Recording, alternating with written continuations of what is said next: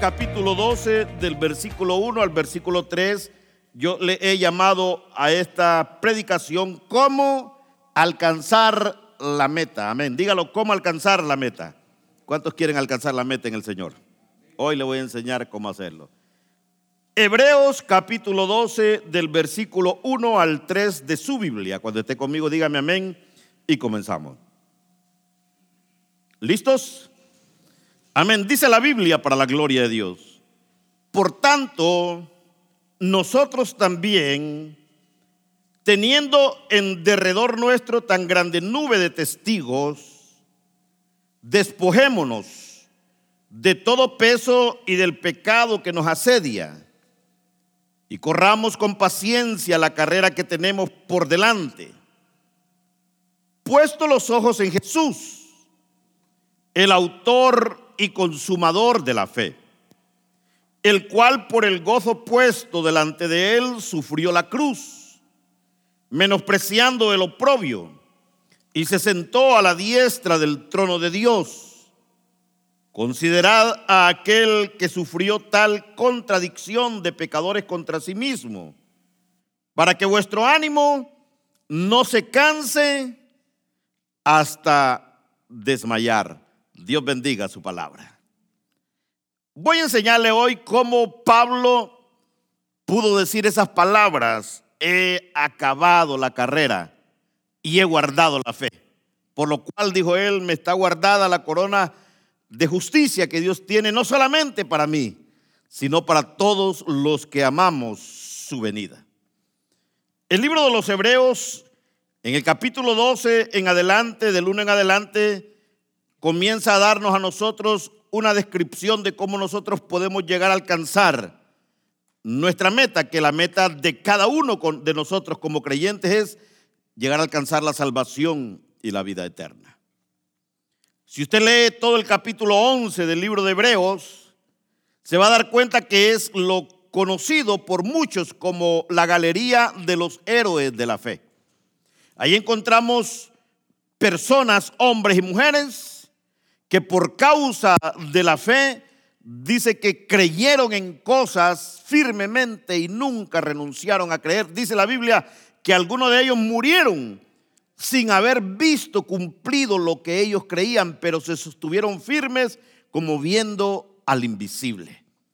Y después de dar el autor de los hebreos toda la descripción de los héroes de la fe, entonces comienza y nos empieza a nosotros a instruir cómo nosotros debemos de caminar para poder alcanzar la meta que es nuestra salvación.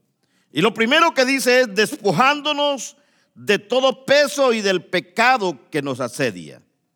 Es decir, comprendernos a nosotros mismos y reconocer las cosas que nos enredan y que nos frenan en nuestro avance espiritual. ¿Cuántos tienen cositas que los... Todos tenemos cositas así que nos, nos frenan, que nos enredan. Y uno de los obstáculos más grandes que, que como cristianos nosotros podemos encontrar es el no querer reconocer esas cosas que nos impiden avanzar en el Señor. Esas cosas que no nos permiten caminar o correr bien en esa carrera por la vida eterna. Efesios 4, 22 y 23, el, el apóstol Pablo hablando a la iglesia de Éfeso le dice, en cuanto a la pasada manera de vivir, despojaos del viejo hombre que está viciado conforme a los deseos engañosos y renovaos en el espíritu de nuestra mente. Oiga bien, cuando el apóstol Pablo dice que nos despojemos de todo peso y de todo pecado, no dice que despojemos, que yo despoje al hermano Nelson, o que despoje al hermano José Palacios, o que despoje al hermano Armando. No, no, dice despójese cada uno. Porque si hay alguien que nos conoce tan bien como nos conoce Dios, somos nosotros mismos. Amén. Yo sé de qué pie coger. Yo sé cuáles son mis debilidades y cuáles también son mis fortalezas hablando espiritualmente. Yo sé cuáles son las cosas que me impiden a mí, por ejemplo, orar yo sé cuáles son las cosas que me impiden a mí leer la palabra. Yo sé cuáles son las cosas que me impiden a mí negarme a mí mismo, santificarme. Yo sé cuáles son las cosas que no me permiten a mí ser mejor cristiano, yo las conozco perfectamente. Por eso Pablo dice, en cuanto a la pasada manera de, vivir, de nos despojemos del viejo hombre. Y cuando digo viejo hombre también se refiere a vieja mujer. Pero no se está refiriendo, eh, dice, de todo pecado, de toda carga y de todo peso y pecado que nos asedia. Es decir, Pablo no se refiere a pecado consumado, sino que se refiere a la aglomeración de tentaciones a la cual nos enfrentamos cada día. Que nosotros nos despojemos de todo lo que nos puede hacer a nosotros caer, o que nos despojemos nosotros de esas cosas que nos pueden llevar a consumar la tentación y que la tentación se convierta en pecado en nuestra vida. Es decir, huir de las tentaciones que nos invitan a pecar. Amén. Óigame bien, y dice que nos despojemos de todo peso. Escúcheme, cuando nosotros hablamos de peso, estamos hablando de muchas cosas que nosotros cargamos en nuestra vida y que el Señor quiere que las entreguemos a Él. Yo recuerdo la anécdota de una señora que iba caminando por una, eh, por una vereda en Guatemala, con un gran tercio de leña en su espalda, iba hasta Cusquita la señora cargando aquel montón de leña. Y pasó un hombre en un carro, con, en un pickup, y al ver a la mujer con la carga en su espalda, se movió a misericordia y se paró y le dijo, señora, súbase, yo la llevo. Y le subió la leña y la subió a ella y empezó a andar él, pero cuando había andado como uno, un kilómetro y medio, volteó a ver por el retrovisor a la señora y la señora iba sentada en el carro y todavía con la carga de leña en su espalda. Y así somos los cristianos. La Biblia dice, el Señor dice, vengan a mí todos los que estén cargados y trabajados y yo los voy a hacer descansar.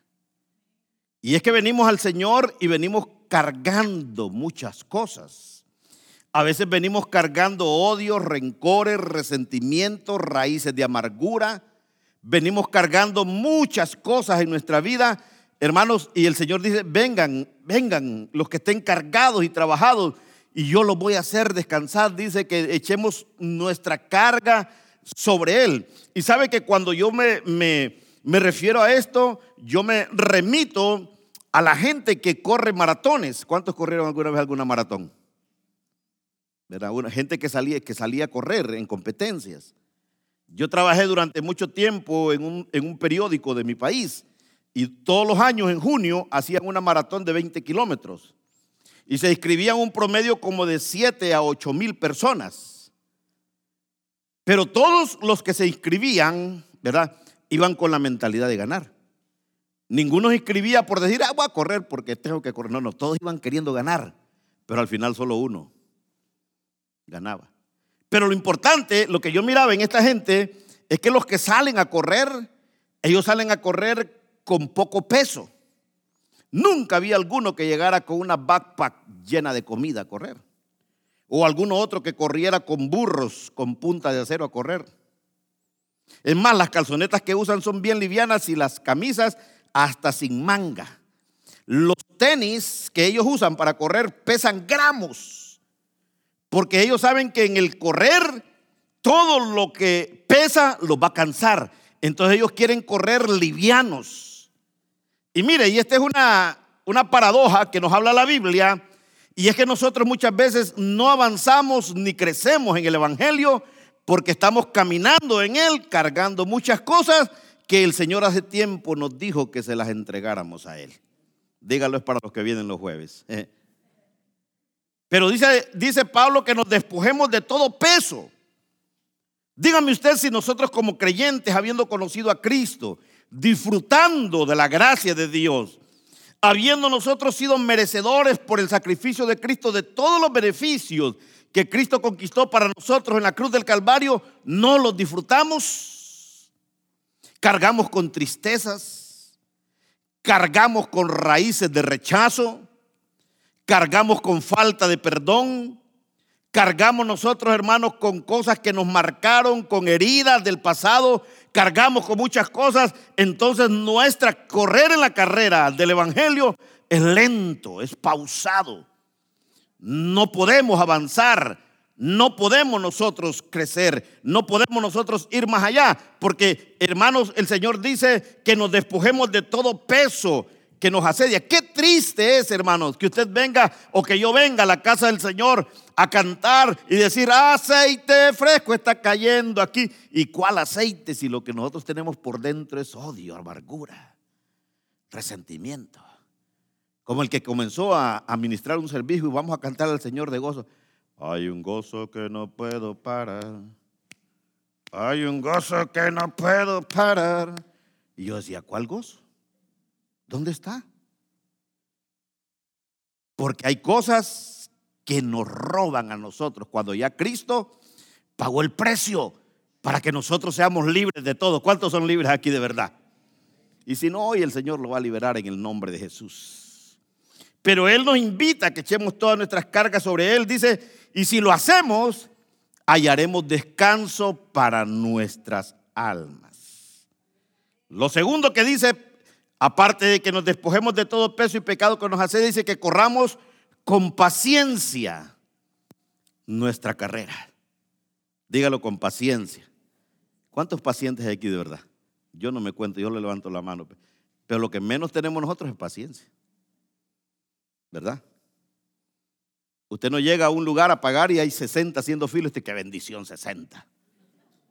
¿Verdad que no? Usted quiere ser el primero. No tenemos paciencia. Usted llama a un lugar y dice, permítame, ya lo, ya lo conecto, ¿verdad? Y le ponen la musiquita esa que lo duerme a uno, ¿verdad? Y está la musiquita ahí 40 minutos. Y le ponen ese. Y usted está ahí 40 minutos y usted enojado, ¿verdad? Ya me dejaron colgado. Y ahí le dice, ya, ya, ya lo conecto, va después de 45 minutos, 40 más. Y usted está ahí, y usted está, pero que revienta de enojado, ¿verdad? Y pum, cuando cuelga usted, le digo, aló, el otro lado. Por impaciente. Pero Pablo dice que corramos con paciencia. ¿Por qué? Porque nosotros no podemos elegir la carrera, Dios nos la asigna. Es decir, todos, usted y yo, y todos los que hoy no vinieron, estamos corriendo la misma carrera. Amén.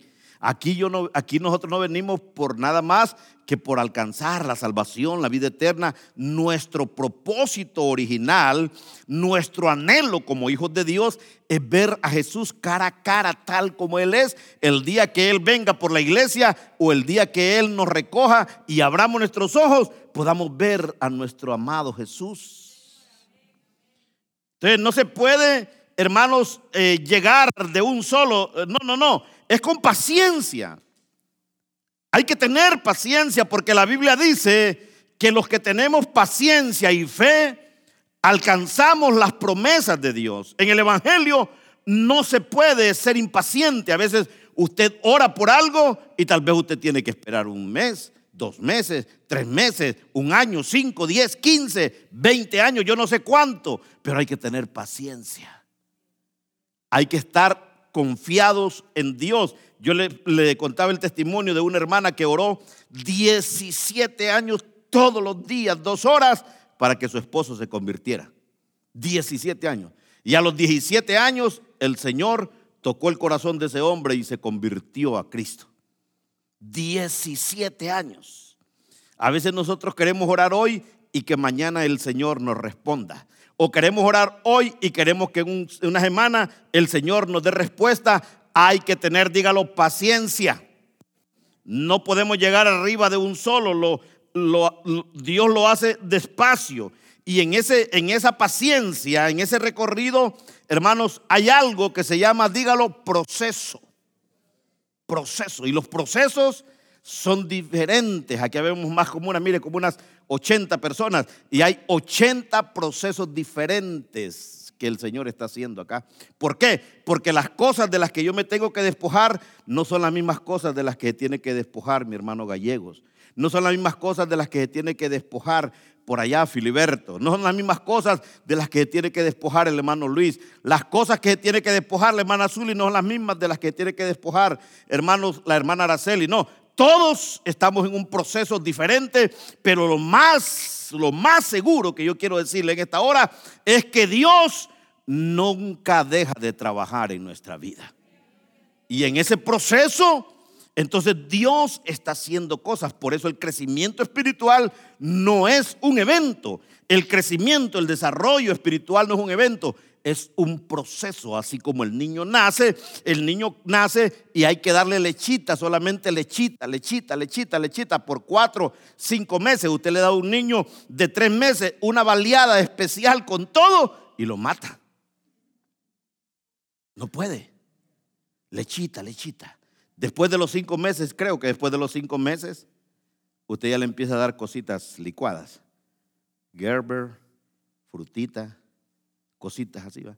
Después de un año, le empiezan otras cosas. Ya después, no se lo comen a uno porque tiene mal sabor, pero comen de todo. Pero dígalo, es un proceso. Es un proceso. Igual el niño nace, tiene que andar en los brazos del papá, de la mamá, de los abuelos. A tanto tiempo empieza a gatear y después empieza a dar pasitos. Después caminan, después corren. Dígalo, es un proceso. Bueno, la vida del creyente es así. Amén. Es como el recién nacido. Comenzamos nosotros y con paciencia nosotros tenemos que ir caminando en el propósito de Dios. En el, en el recorrido, ¿verdad? Nosotros vamos a ir encontrando dentro de ese proceso, nos vamos a enfrentar a muchas cosas. Vamos a tener que enfrentarnos a muchos retos, a muchos desafíos, a muchas demandas de Dios especialmente después de que nosotros hemos conocido a Jesús, nos vamos a dar cuenta que van a haber momentos, inclusive dentro del proceso, que posiblemente muchos van a caer, ¿verdad? Y cuando cae un, cristiano es fácil quedarse abajo, pero el problema no es caer, el pecado no es caer, el pecado es caer y quedarse caído, porque la Biblia dice en Proverbios 24, 16 que siete veces cae el justo, pero se levantará. Amén. Todos hemos caído en algún momento. Tal vez no hemos llegado a la condición que éramos antes, pero todos hemos caído en desánimo. ¿Cuántos han estado desanimados más de alguna vez? Con modorra espiritual. Yo he estado así. ¿Cuántos se sienten que han estado en comodidad espiritual, en indiferencia, en pasividad? Todos hemos vivido en esos procesos. Pero el, el, pecado no es caer en esas cosas. El pecado es quedarse, continuar, mantenerse ahí. No, hay que levantarse en el nombre de Jesús y seguir adelante porque la carrera no se detiene. Amén. Recuerde que la Biblia dice que es con paciencia y fe que le damos las promesas de Dios. Y hay dos finales para esta carrera. El primer final sería si Cristo viniera y nos levantara a nosotros. Ese es el final de nuestra carrera porque nos vamos con el Señor. Pero el otro final es que el Señor nos recoja antes de que Él venga por su iglesia, es decir, que nos muramos. Todos tenemos un final seguro. Sea que el Señor venga o sea que el Señor nos llame a su presencia antes de que Él venga. Amén. Pero antes de que llegue ese final, nosotros estamos en proceso. Amén. Y en ese proceso debemos de pasar diferentes cosas, pero es necesario el proceso para alcanzar la meta. Amén. Entonces nos despojamos de todo peso corremos con paciencia. Amén. Yo quisiera, hermanos, que de repente un cristiano se convirtiera y el día siguiente ya fuera un servidor. No, no, es un proceso. Amén.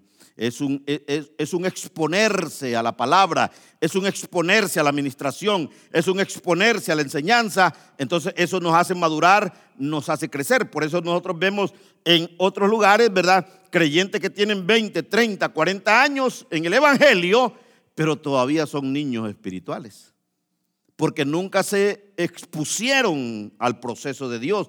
Algunos otros vino el proceso y huyeron del proceso de Dios, no tuvieron paciencia, ¿verdad? No tuvieron ellos la paciencia para ser formados por Dios. Entonces después dice el apóstol Pablo, mirando siempre a Jesús, dice, puestos los ojos en Jesús. Óigame bien, en la carrera hacia la vida eterna, no podemos distraernos. No, no, no. Yo vi los que van a correr en las maratones, ellos van corriendo, ¿verdad? Y por ahí hay alguien le, hey, venga, tomemos una selfie. Él no se sale a tomar la selfie. Él va corriendo. Hay otros que le gritan, hey, papá, mamá. Él sigue corriendo. O oh, mira, tomate esta Coca-Cola mientras corre. Él sigue corriendo. Él va enfocado, él quiere llegar. Hay muchas distracciones. Mire, en la carrera del creyente van a haber muchas distracciones. Miles o millares de distracciones. Van a haber muchas distracciones que nos van a querer sacar a nosotros de la carrera. Nos van a querer apartar del propósito de Dios y nosotros tenemos que mantener nuestra mirada en Jesús. Cuando Pedro, Jesús llegó a la barca, dice la Biblia, que todos se asustaron y dijeron es un fantasma. Y Jesús les dijo, tengan paz, yo soy. Y Pedro dijo, si realmente eres tú, permite que yo vaya y camine sobre las aguas. Y Jesús le dijo, ven. Y dice la Biblia que Pedro se bajó de la barca, puso sus pies sobre el agua y comenzó a caminar como si estaba caminando sobre el cemento. Pero, dice la Biblia, al ver el fuerte viento y las olas, ¿quién mira el viento? ¿Cuántos han visto el viento aquí? El viento no se ve. Lo que se ve es el efecto del viento. Y dice entonces que él comenzó a ver el viento y cuando comenzó a ver lo que no se puede ver, dice que se hundió. Apartó la mirada de Jesús. Entonces cuando nosotros apartamos la mirada de Jesús, nos vamos a hundir. Amén. Ah, pero es que hablaron mal de mí. ¿Qué importa? Mire a Jesús. Pero es que me criticaron. No importa, mire a Jesús. Óigame, a mí, en lo personal, ¿verdad? A mí un chisme, una difamación, una calumnia, unos ojos torcidos o una boca torcida que me hagan, a mí no me va a robar mi salvación. ¿Cuántos están dispuestos a mantenerse firmes? Van a haber muchos distractores. Hermano, cuando nosotros apartamos la mirada de Jesús, nos va mal.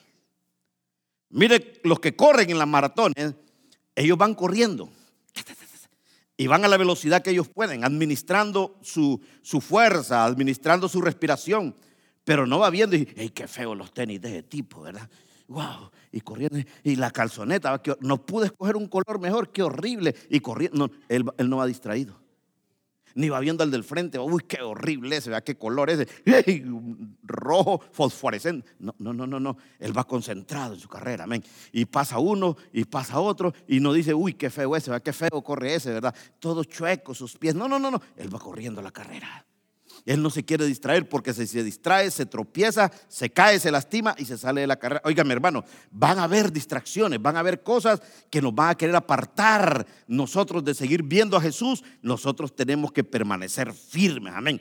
Nosotros tenemos que mantenernos con fe. No podemos nosotros distraernos con cosas porque nuestro objetivo es alcanzar la salvación, alcanzar la vida eterna. No podemos mirar hacia los lados, debemos de procurar no distraernos. Hay que ver a Jesús porque la Biblia dice que fue el primero en correr la carrera y la ganó, hermano. Antes de ver la condición de otros, si vamos a estar corriendo la carrera y vamos a estar viendo cómo está otro, hermanos, primero mirémonos cómo estamos nosotros mismos.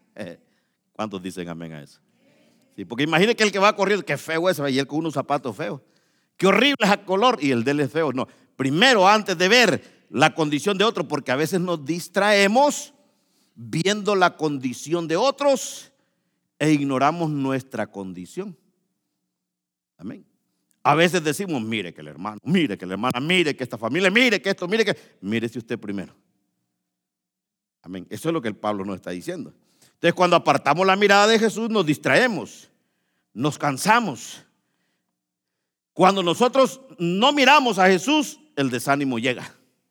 ¿Y qué pasa que no llega? No, es que llegué y el pastor no me saludó. Anda desanimado y sentido. ¿Y qué pasa que no? No, es que llegué y no. Nadie me hizo caso. Escúcheme, no nos podemos desanimar. Jesús es el principio y también es el final de la carrera. Amén. Ahora, en el proceso encontraremos miles de distracciones que nos invitan a apartar nuestra mirada de Jesús. Si otros, hermanos, no están corriendo bien, por ejemplo, si en, esta vida cristiana, si nosotros vemos que hay personas que no están bien, familias que no están bien, matrimonios que no están bien, mujeres que no están bien, hombres que no están bien, vamos a orar por ellos para que el Señor les ayude, pero no nos vamos a distraer. Amén. Nosotros seguimos hacia la meta, pero estamos orando, Señor, levanta a ese hombre, levanta a esa mujer, levanta a familia, levanta a ese matrimonio, ayude a ese joven, pero sin quitar mi enfoque de la meta que es mi salvación. ¿Cuántos dicen amén a eso?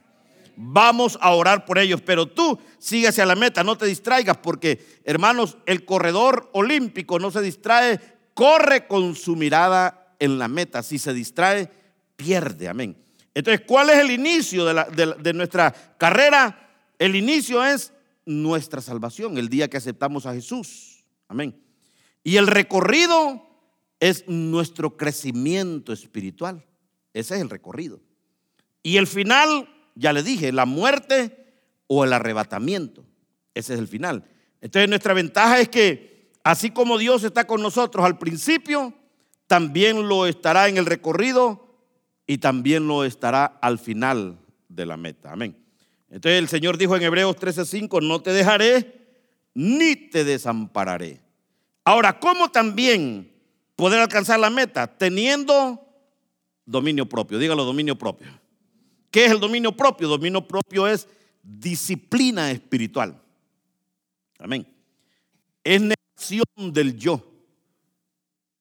¿Cuántos y la culpa aquí. Solo dos hermanos. Que era una ocasión. ¿Cuántos se les revuelve el dragón de vez en cuando? Ah, vemos personas, hermano, que. Escúcheme, porque nuestro peor enemigo no es el diablo, nuestro peor enemigo somos nosotros mismos. Si hay alguien que te puede sacar de la carrera, eres tú mismo, tú misma. Ese es el peor enemigo que hay. El no aprender a ejercer control y dominio propio sobre nuestra vida. Eso nos saca de la carrera. Y al final, nosotros como creyentes, conocedores de la Biblia, no podemos estar culpando al diablo por todo. Pobrecito el diablo, hermano. Pero a veces nosotros hacemos cosas y es que el diablo, el diablo, maldito diablo, pobrecito, y el diablo es todo asustado y ya me echa la culpa a mí. Muchas de las cosas que nosotros vivimos es porque no hemos aprendido a ejercer control y dominio propio sobre nuestra vida. No hemos aprendido a negarnos, no hemos aprendido a poner el amor de Dios por sobre todas las cosas y entonces caemos en situaciones difíciles en nuestra vida. Pero ¿sabe qué es lo hermoso de esta carrera? Que Dios no descalifica a nadie. Tú te puedes salir de la carrera, ¿verdad? Y vuelves y el Señor te vuelve a encaminar, te vuelve a encarrilar. No nos descalifica porque Dios es el Dios de la primera, segunda, tercera, cuarta, quinta y de las cien oportunidades. Amén. Entonces hay que abstenerse, hay que aprender a negarse. En la carrera que nosotros estamos corriendo, vamos a tener que aprender a negarnos Vamos a tener que empezar a darle al Espíritu Santo el gobierno y el control de nuestra carne. ¿Cuántos han leído la Biblia donde dice que ya nuestro cuerpo no es nuestro, sino de Dios? Sí. Yo me recuerdo hace mucho tiempo, hace muchos años, que un, joven se me acercó, él llegó al, al Evangelio. Y él llegaba y tenía muchos tatuajes visibles y aceptó a Cristo y me dijo, pastor, hoy ya una vez aceptando a Cristo, ¿será que me puedo hacer otro tatuaje? No, le dije. El Señor te acepta como llegaste, pero ya en adelante ya tu cuerpo no es tuyo, es del Señor. Es que me quería grabar, dijo el Juan 3:16 aquí. Y yo le dije, mejor grábatelo adentro. Ya nuestro cuerpo no es, no, es, no es nuestro, sino del Señor. Pastor, ¿será que me puedo hacer la lipo? Su cuerpo no es suyo. Empiece a correr mejor y a caminar. Es del Señor. ¿Cuántos dicen es del Señor? Es que e, es cuando Pablo habla y dice, porque ya no vivo yo, mas Cristo vive en mí. Entonces el problema es que nosotros conocemos de Dios y el Señor dice, una vez que me conociste, ya tu cuerpo no es tuyo, es mío, y queremos seguir haciendo con nuestro cuerpo lo que nosotros queremos, y es un terrible problema. Porque dice la Biblia en Corintios, ¿o acaso ignoráis que vuestro cuerpo es templo y morada del Espíritu Santo de Dios? Y que ya no sois vuestros, sino de Dios. ¿Cuántos dicen amén a eso? Entonces hay que abstenerse, hay que negarse. Si no, eh, si no llegas a la meta, no hay que culpar a Dios. Si no avanzas espiritualmente, no culpes al pastor ni a los mentores. No, no, no. No culpes a tu esposa, no culpes a tu esposo, no culpes a tu amigo. No, no, no. Si no avanzas y no creces espiritualmente, ¿quién es el culpable? Mí. Usted. Usted es el peor, la peor piedra de tropiezo que usted puede enfrentar en su vida para avanzar y crecer espiritualmente. No es la iglesia. No es el pastor, no es la doctrina, no es, hermano, el, mentor, no es el, el líder. No, no, no. Es uno mismo.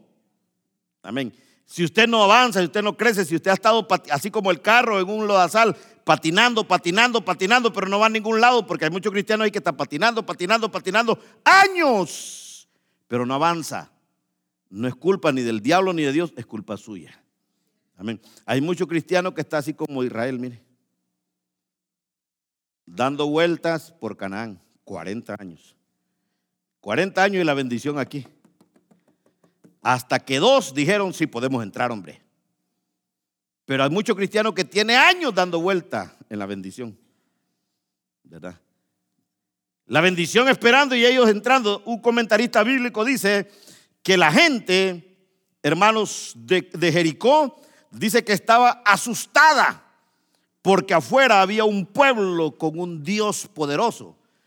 Y el pueblo de Dios estaba asustado porque había una ciudad con un ejército, los dos asustados hasta que dos dijeron, podemos entrar. Y así hay muchos creyentes dando vuelta en la bendición. Así es de que nuestra condición espiritual no está dependiendo de nadie más más que de nosotros mismos. Amén. Si no llegamos es porque no nos determinamos a correr bien la carrera. Si algún día, escúcheme bien, el alma de un creyente que un día confesó a Jesús como su Señor y su Salvador se pierde, no fue por culpa de la iglesia. No fue por culpa del sistema ni de los gobiernos, porque la Biblia dice que la salvación es de carácter, ¿qué dice? Personal. Amén. O sea que yo puedo, hermanos, salvarme, yo puedo permanecer firme hasta llegar a la meta o yo mismo me puedo descalificar pero el mayor obstáculo somos nosotros. Pablo lo describe de esta manera. Primera de Corintios 9 del 24 al 27 dice, oiga bien, dice Pablo, no sabéis que los que corren en el estadio, Primera de Corintios 9, 24 al 27, no sabéis que los que corren al estadio todos a la verdad corren, pero uno solo se lleva el premio. Corred de tal manera que lo obtengáis. Todo aquel que lucha de todo se abstiene. Ellos a la verdad para recibir una corona, una corona corruptible, pero nosotros una incorruptible. Así que yo de esta manera corro no como a la aventura. De esta manera peleo no como quien golpea el aire, sino que golpeo mi cuerpo y lo pongo en servidumbre, no sea que habiendo sido heraldo para otros, yo mismo venga a ser eliminado. Es decir, Pablo no aspiraba a las cosas corruptibles de este mundo porque tenía los ojos puestos en una corona incorruptible. Pero escúcheme, los que, los que pelean, los boxeadores, ellos pactan una pelea. Y dicen, vamos a pelear en los 80 kilogramos. Y él se va a pesar y tiene 97 kilogramos. Entonces ese peleador tiene tres meses, por decir algo, para llegar a los 80 kilogramos. Empieza a hacer ejercicio, a correr, a comer de una forma ordenada, ¿verdad? A hidratarse, a dormir temprano, dormir las horas necesarias, ¿verdad? Él entra en una rutina, en una disciplina para poder alcanzar los 80 kilogramos. Por eso dice Pablo, ¿no sabéis que los que pelean se abstienen de cosas? ¿Cuántos sabían que los cristianos nos tenemos que abstener de cosas?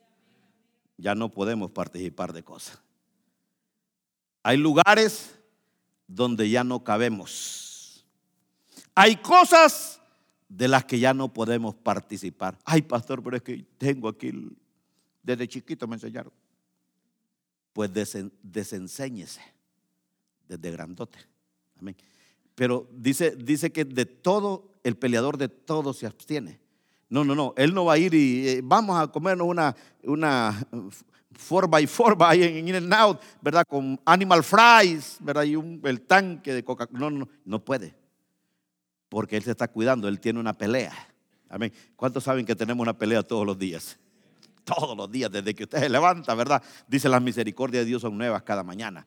Pero el diablo está listo para robarle las nuevas misericordias que Dios le está dando. El diablo está listo para, para, sacarlo del camino. El diablo lo quiere engañar, el diablo le quiere robar la bendición, el diablo lo quiere matar, el diablo le quiere matar su familia, sus hijos, su negocio, su finanza, su salud. El diablo está listo para destruirnos. Mientras Dios nos prepara misericordias nuevas, el diablo está listo para tendernos trampas, mandarnos tentaciones, mandarnos situaciones difíciles. Él nos quiere distraer, amados hermanos, pero nosotros estamos llamados a abstenernos Vivimos tiempos peligrosos. Amén. Hay tiempos peligrosos. La agenda oculta de este mundo quiere pervertir la mente de nuestros niños y de nuestros jóvenes. Nosotros tenemos que estar alertas y enseñarles desde la casa para que ellos no sean engañados. No en la iglesia, la iglesia sí les, les vamos a enseñar, pero el trabajo está en la casa. Amén.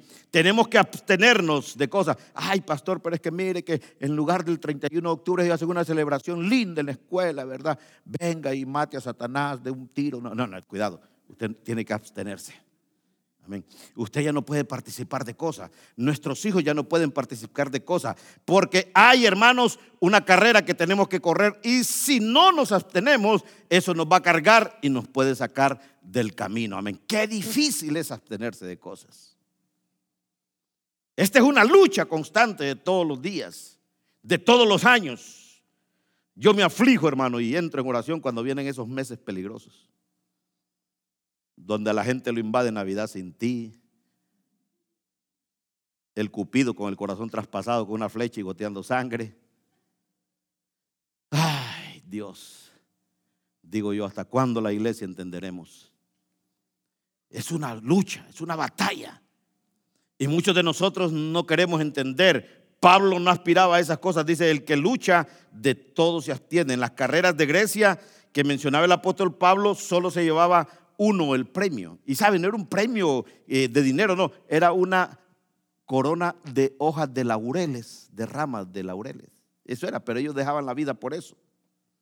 Pero en la carrera espiritual, hermanos, todos los que corremos bien, podemos llegar a la meta. Y la corona que vamos a recibir, hermanos, no es una corona de laureles, es la vida eterna. ¿Cuántos quieren esa corona de verdad? Es la vida. Eh, eso es, mire, lo que nos jugamos en esta vida, en esta carrera, no es reconocimiento de Dios. No, no, no. No es reconocimiento de hombre. Es la salvación y la vida eterna. Amén. Es vida después de esta. Hermano, es un lugar en la mesa que Jesús se fue a preparar. Eso es lo que nos estamos jugando. Dígame si no vale la pena. Dígame usted si no vale la pena perseverar, negarnos, permanecer firmes.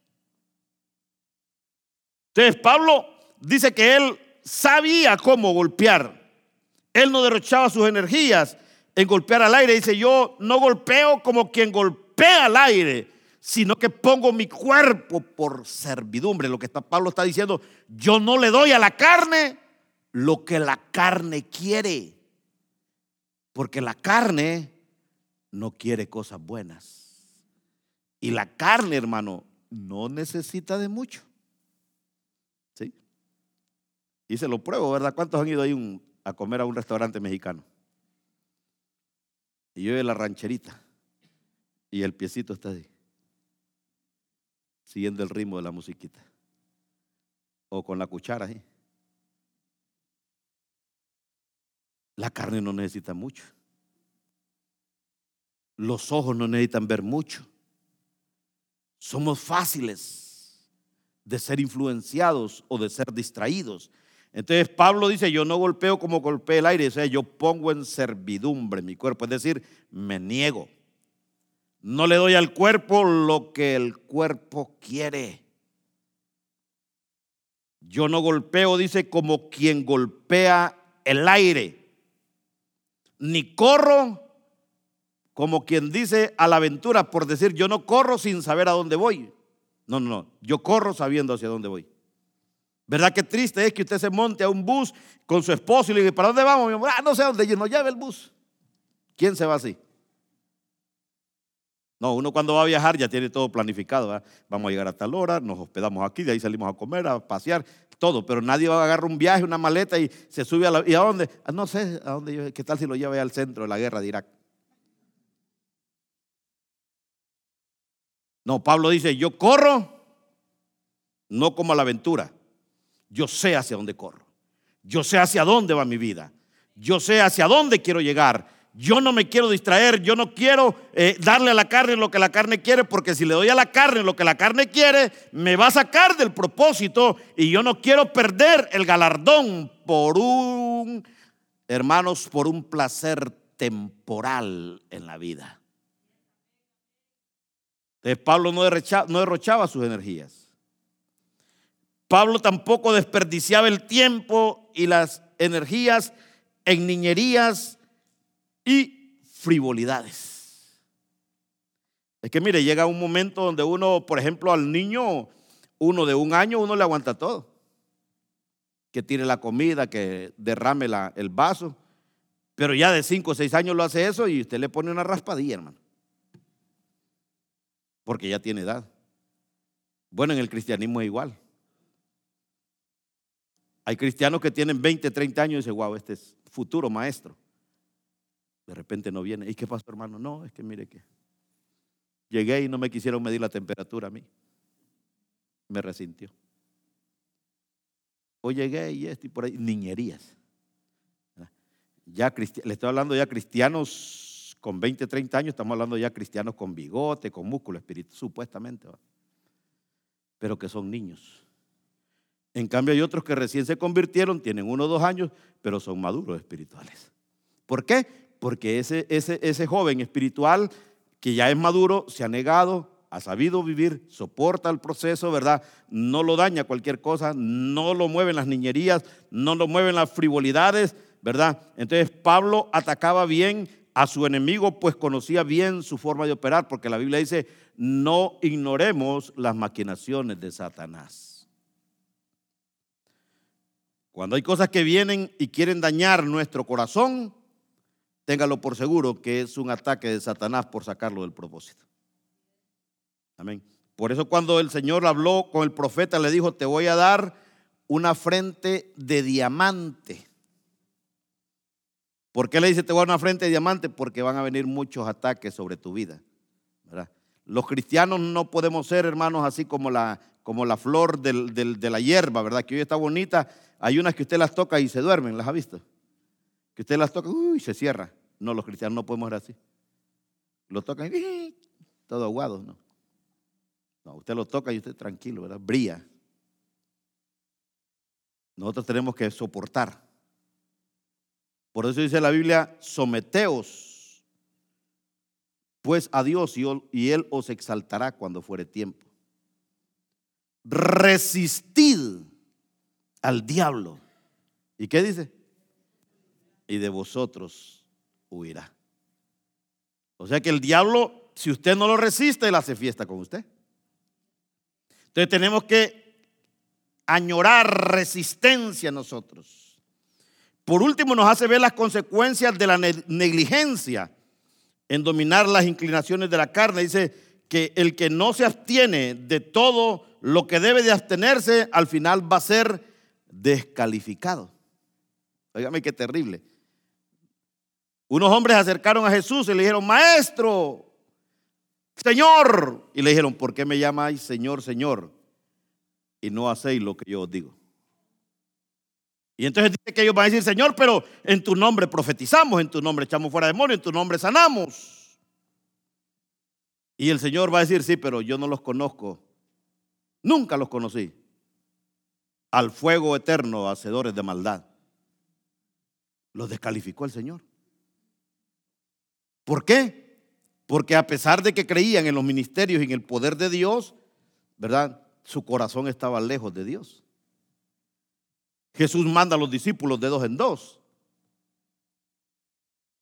Y cuando regresan los discípulos, regresan emocionados. Señor, los demonios huían. Los enfermos se sanaban, los muertos se levantaban. Y Jesús dijo, yo ya sé, dijo Jesús. Yo vi como Satanás caía como rayo del cielo. Pero, ¿por qué se asombran de eso? Les dijo Jesús. Maravíllense de que su nombre esté inscrito en el libro de la vida. Porque la meta es esa, ¿verdad? ¿De qué sirve que usted ore y los enfermos se sanen? ¿De qué sirve que usted ore, verdad? Y la gente sea liberada, ¿verdad? Y su nombre no aparece por ningún lado en el libro de la vida. Pastor, ¿y por qué la gente se sana? ¿Por qué la gente se libera? Porque lo que libera no es usted, es la palabra de Dios. Es el poder de Dios. Amén. Y si usted habla palabra de Dios, la palabra de Dios hermanos, tiene poder. Amén. No importa quién la hable, pero la palabra de Dios tiene poder. Entonces no se trata del recipiente, sino de lo que hay dentro del recipiente. Amén. Entonces nosotros tenemos que entender eso, tenemos que tener determinación en el corazón, así como tenía determinación el apóstol Pablo.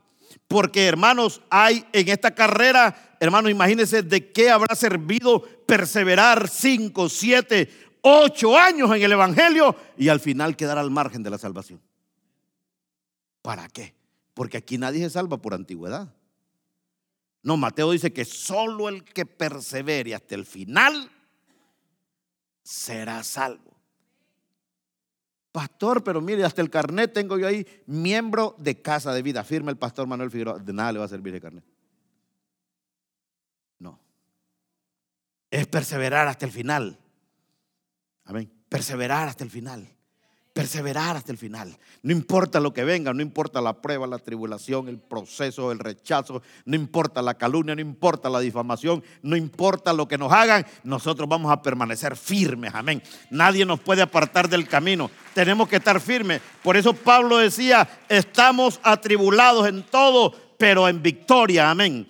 Estamos caídos, pero no destruidos. Nosotros tenemos que seguir adelante, hermanos. Aquí usted se va a encontrar muchos obstáculos. Y escúcheme, muchas veces los obstáculos vienen de, la misma familia.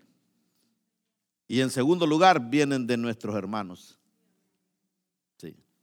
Por eso eh, eh, David dice, me traicionaron los que se sentaban conmigo en mi mesa a comer. ¿Quién traicionó a Jesús? Judas. ¿Quién vendió a José? Los hermanos, ¿verdad? Los más cercanos. Entonces, ojo, pongas avión. Porque no sabemos de dónde, ¿verdad? De dónde nos puede venir el tropiezo. Pero Pablo, hermanos, estaba determinado en su corazón. Él sabía para qué había sido llamado. Filipenses 3 del 7 al 14, mire lo que dice el apóstol Pablo. Qué determinación de, de, Pablo, hermano. Y cuando yo leo esta palabra, digo, menos que eso nosotros no podemos hacer. Dice Pablo, pero cuántas cosas eran para mi ganancia, las he estimado como pérdida por amor de Cristo. Y ciertamente, dice Pablo, aún estimo todas las cosas como pérdida por la excelencia del conocimiento de Cristo Jesús, mi Señor, por, por amor del cual lo he perdido todo y lo tengo por basura para ganar a Cristo y ser hallado en Él, no teniendo mi propia justicia, que es por la ley, sino la que es por la fe de Cristo y la justicia que es de Dios por la fe, a fin de conocerle y el poder de su resurrección y la participación de sus padecimientos, llegando a ser semejante a Él en su muerte y, si en alguna manera llegase a la resurrección de entre los muertos, no que lo haya alcanzado ya, ni que ya sea perfecto, sino que prosigo por ver si logro hacer aquello por lo cual fui también sido por Cristo Jesús. Hermanos, yo mismo no pretendo haberlo ya alcanzado, pero una cosa hago, olvidando ciertamente lo que queda atrás y extendiéndome a lo que está delante, prosigo a la meta al premio del supremo llamamiento de Dios en Cristo Jesús. Mire, hermano, de nosotros pueden hablar, pueden criticarnos, Pueden hacer lo que quieran. ¿Qué importa? Yo lo que quiero es llegar a la salvación. Que me traicionó el que me amaba. Get out here. Yo sigo hacia adelante. Quien en quien confiaba me mintió. Yo sigo hacia adelante, no me importa. Amén. No ponga en riesgo, no se salga de la meta. No se salga del carril donde Dios lo ha puesto a correr. No se desanime, no pierda fuerzas, no mire hacia atrás, no aparte la mirada de Jesús, siga hacia adelante, fortalezcase en el Señor. Dice la Biblia que cuando sintamos nosotros fallecer, miremos a Jesús. Escúcheme, reunidos todos los problemas, las situaciones difíciles, las congojas, los sufrimientos que hemos tenido todos aquí juntos, no nos igualamos a todo lo que padeció Cristo. Nunca. Si yo lo llamara a usted y le digo, enséñeme su espalda, le aseguro que usted ni espinillas tiene en su espalda. A Jesús le deshicieron su espalda latigazos. Le miro la frente a todos ustedes, mire bonita. A Jesús se la rasparon, le hicieron una corona de espinas como pulgada y media menos de la circunferencia de su cabeza y se la bajaron hasta que le casó y las espinas le rasgaron su cráneo y le tocaron su hueso y se desangró de su cráneo también arrancaban su barba, dice, con la mano, lo abofeteaban y le decía, profetiza, divina, ¿quién te golpeó? Le traspasaron su costado y uno con una pequeña loca, ay, que Señor no me quiere. Nos andamos muriendo por tonterías. Andamos queriéndonos apartar del Señor por frivolidades. Sí, hermanos, porque hay mucho creyente, no aquí va, pero en otras iglesias, que son como pétalos de rosas uno les habla, ¿verdad? Y hay que agarrarlos así con algodoncita ahí. Hermanito lindo, petoto, venga. Quiero hablar con usted. Y desde que comienza a hablar, pero no se me vaya a enojar, ok. Recuerde que yo lo amo. Son como, ¿cuántos conocen los diviesos? Son como perturberancias que le salen a uno en la piel, y le llenan de pus. Y uno los aprieta y salen. Hay muchos cristianos ahí que son como diviesos, que solo lo tocan y duele. Aquí no hay, por eso lo digo en otras iglesias. ¿va? Pero hermanos, no ponga en riesgo su salvación. Si el hombre viejo está gobernando, hay que atarlo en el nombre de Jesús. Si hay cosas que nos están gobernando, hay que llevarlas al control de Cristo. Pero yo no quiero correr riesgo, no me quiero distraer, no quiero perder la salvación.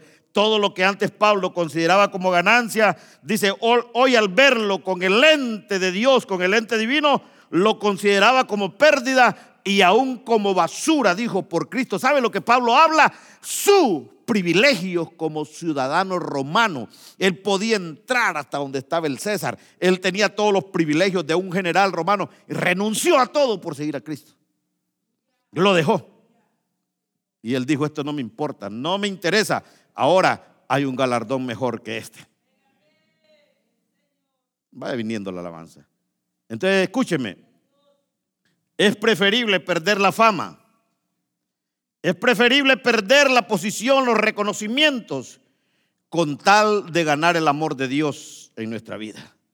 Entonces, ese es el amor incomprensible de Dios.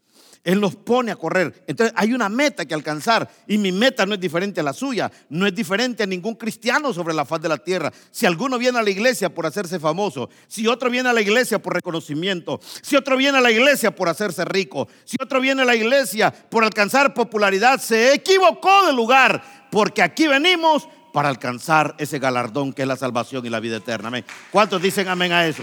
Ese es nuestro propósito ese es nuestro objetivo. No se distraiga, no mire hacia otro lado, no mire a su vecino, mírese a usted mismo. Ponga la mirada en Jesús y cuando sienta, dice la Biblia, de fallecer, mire a Jesús que sufrió, padeció. ¿Verdad? Es decir, Él nos da ejemplo. Entonces no se distraiga. No tenga corazón de pollo. No, no, no. Manténgase firme. ¿Verdad? Venza el desánimo. Venza la comodidad espiritual. Venza ese espíritu, hermano, de, de, indiferencia, de pasividad, de comodidad espiritual que no nos permite avanzar, crecer. Hay que vencer eso en el nombre de Jesús. Escúcheme, yo he visto en lo secular cómo mucha gente invierte su vida, invierte su tiempo, invierte toda su energía por alcanzar logros seculares, que no es malo. Que quieren llegar a crecer en su trabajo, quieren llegar a crecer en su empresa, quieren tener el mejor salario, quieren tener esto, quieren tener lo otro. Mejor es proponernos alcanzar cosas en el Señor. Todo lo que le estoy diciendo no es malo, pero no pierde el enfoque de los enfoques que es llegar a ver a Jesús cara a cara tal como Él es. Lo demás se queda. Es una carrera donde no nos podemos dar el lujo de cansarnos. Yo no entiendo a veces cristianos que dicen que me decidí tomar un año sabático. Un minuto sabático nos puede dejar al margen, no digamos un año. No, esto es de perseverar. Esto es de tener, hermanos, uno determinación esto es de mantenerse firme, amén.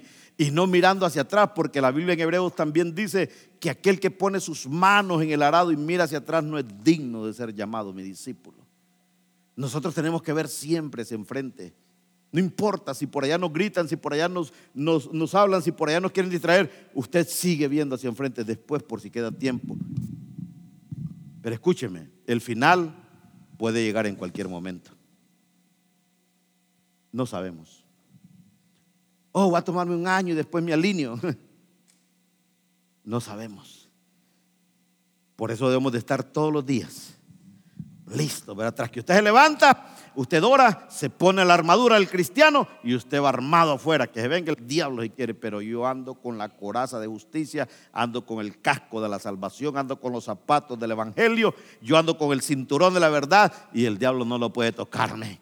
Usted se arma porque sabe que cada día, todos los días, hermano, un creyente se puede perder. Todos los días un creyente puede salir de la carrera. Todos los días un creyente puede ser, amados hermanos, sacado del propósito de Dios. Y nosotros tenemos que mantenernos alerta porque hoy estamos viviendo en una sociedad con mucha distracción.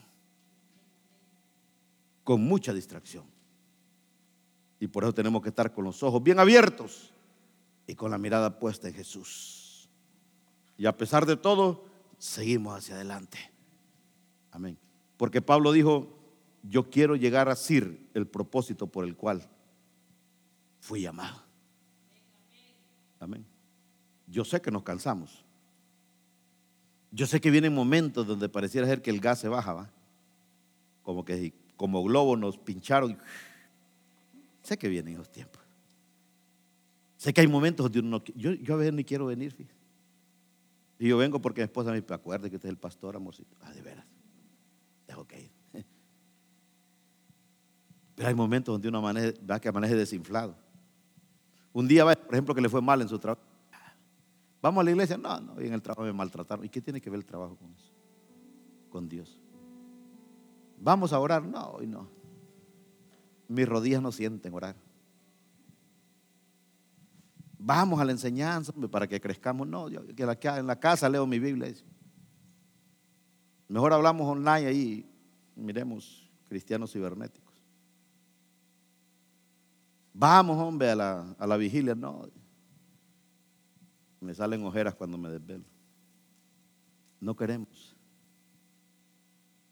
Lo que nos va a llevar a esa meta, luchamos. Luchamos.